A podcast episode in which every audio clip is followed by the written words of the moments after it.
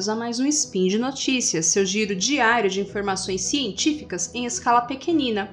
Hoje é 20 Borean no calendário Decatrian e 18 de fevereiro de 2023 no calendário Gregoriano. Aqui quem vos fala é Samantha Martins e hoje vamos falar da ciência mais poética de todas, a meteorologia.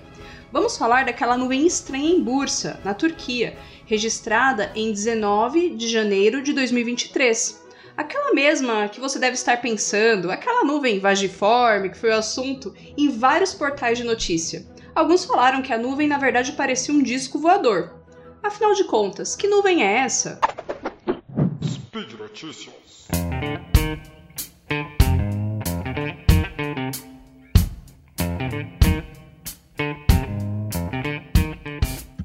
Mas antes, eu preciso contar para vocês que sim, as nuvens possuem nomes. Desde a antiguidade, tenta se classificar as nuvens, agrupando-as de acordo com seus formatos, alturas aparentes e com a ocorrência ou não de precipitação. A classificação que usamos hoje começou a ser moldada no comecinho do século XIX, através do trabalho de um naturalista britânico chamado Luke Howard. Howard usou palavras em latim para se referir às nuvens. De modo que alguns nomes vocês já, vocês já ouviram, por exemplo, cirrus significa tufo de cabelo, cúmulos significa amontoado, stratus significa camada e nimbus significa chuva. Esses nomes em latim são usados até hoje para classificar as nuvens. Em algumas situações, esses nomes aparecem juntos. A classificação proposta por Howard foi popularizada por ninguém menos do que Goethe, o, escritor alemão que tinha as ciências como inspiração na escrita de suas narrativas e poemas. Goethe começou a se corresponder com Howard e fez até poesia com os nomes das nuvens. Ao longo do século XIX, esse sistema de classificação de nuvens foi se popularizando dentro da comunidade científica e foi se estruturando, de modo que no século XX foi criada a Organização Meteorológica Mundial, que padroniza várias atividades realizadas na observação meteorológica. A Organização Meteorológica Mundial possui um Atlas Internacional de Nuvens, que é publicado em novas edições periodicamente, com imagem de, imagens e descrições que ajudam os observadores meteorológicos e a classificarem as nuvens. Atualmente, o Atlas Internacional de Nuvens apresenta 10 gêneros básicos de nuvens, que vamos chamar aqui de prenomes, e algumas dezenas de combinações de espécies e variedades de nuvens, que vamos chamar de seus sobrenomes. A nuvem na Turquia, aquela nuvem que ficou famosa, né, é uma nuvem do tipo autocúmulos lenticulares, de modo que autocúmulo seria o seu prenome e lenticulares seria o seu sobrenome.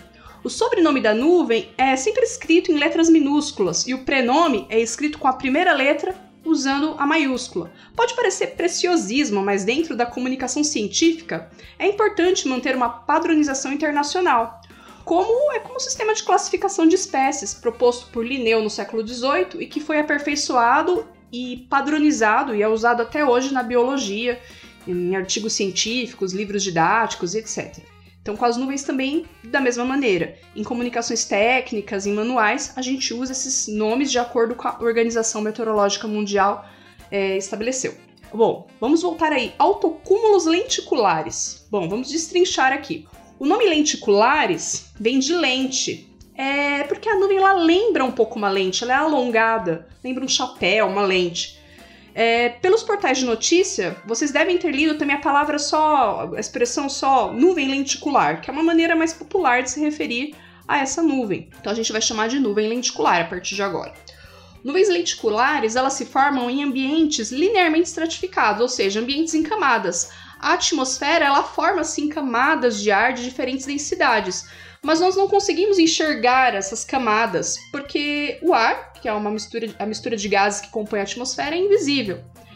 Em circunstâncias normais, essas camadas permanecem separadinhas, mas se uma obstrução ou obstáculo, como uma montanha, se estende por várias dessas camadas, uma montanha mais alta, né? O ar, o ar de baixo pode ser forçado para cima, interrompendo o ambiente perfeitamente estratificado. Isso ocorre quando os ventos mais próximos do solo empurram massas de ar em direção ao terreno ascendente da montanha, de modo que eles não têm outra opção a não ser subir também. Como o ar próximo ao solo normalmente retém mais umidade do que o ar acima dele, esse bolsão de ar próximo à superfície acaba sendo mais úmido do que o ambiente circundante. E como as temperaturas do ar esfriam com a altura, Essa parcela de ar pode ser resfriada até seu ponto de orvalho à medida que sobe. Quando isso acontece, o ar fica saturado e uma nuvem se forma. Mas a influência da montanha não dura para sempre. Na verdade, uma vez que a massa de ar passa sobre a montanha, ela depois desce ao seu nível original, aquecendo, secando e dissipando a nuvem. Assim, a nuvem ela está presente apenas sobre o, sobre o topo da montanha e apenas a favor do vento, formando uma nuvem em forma de chapéu ou de lente, né, que geralmente é circular, que caracteriza aí a nuvem lenticular. Mesmo que as nuvens lenticulares pareçam permanecer paradinhas, estacionárias, né, no topo da montanha, elas são formadas em ambientes com muito vento. Lembre-se, elas nascem de uma corrente de ar que foi forçada para cima e depois para baixo. Então tem um canal constante de ar é, fluindo aí através do, do, da posição onde a nuvem está. É, se vocês pesquisarem por aí, verão vários exemplos de autocúmulos lenticulares em diversas montanhas pelo mundo. O Monte Rainier, que fica nos Estados Unidos, e o Monte Fuji, que fica no Japão, são exemplos de lugares em que esse tipo de nuvem se forma com bastante frequência e tem muitos registros de nuvens lenticulares nessas montanhas aí pela internet. É possível até que nuvens lenticulares muito tênues possam se formar no Monte Olympus, em Marte. A cidade de Bursa, na Turquia, fica localizada aproximadamente a 30 quilômetros ao sul da cidade de Istambul.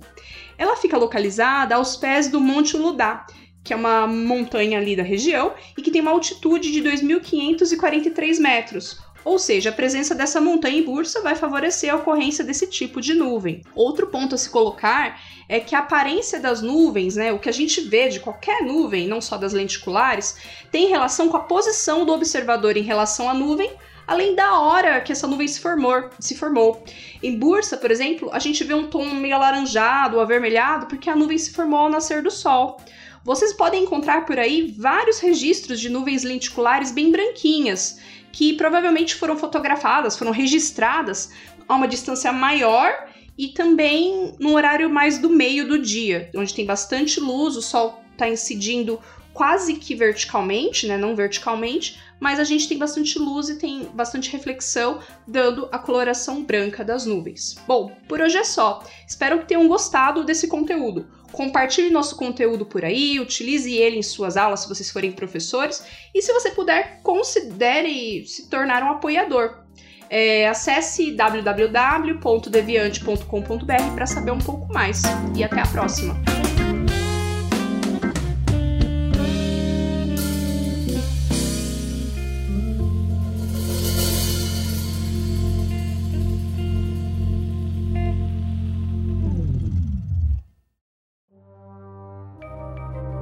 Este programa foi produzido por Mentes Deviantes.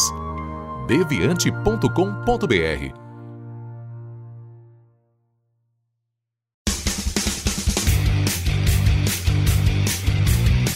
Cortes, edição de podcast.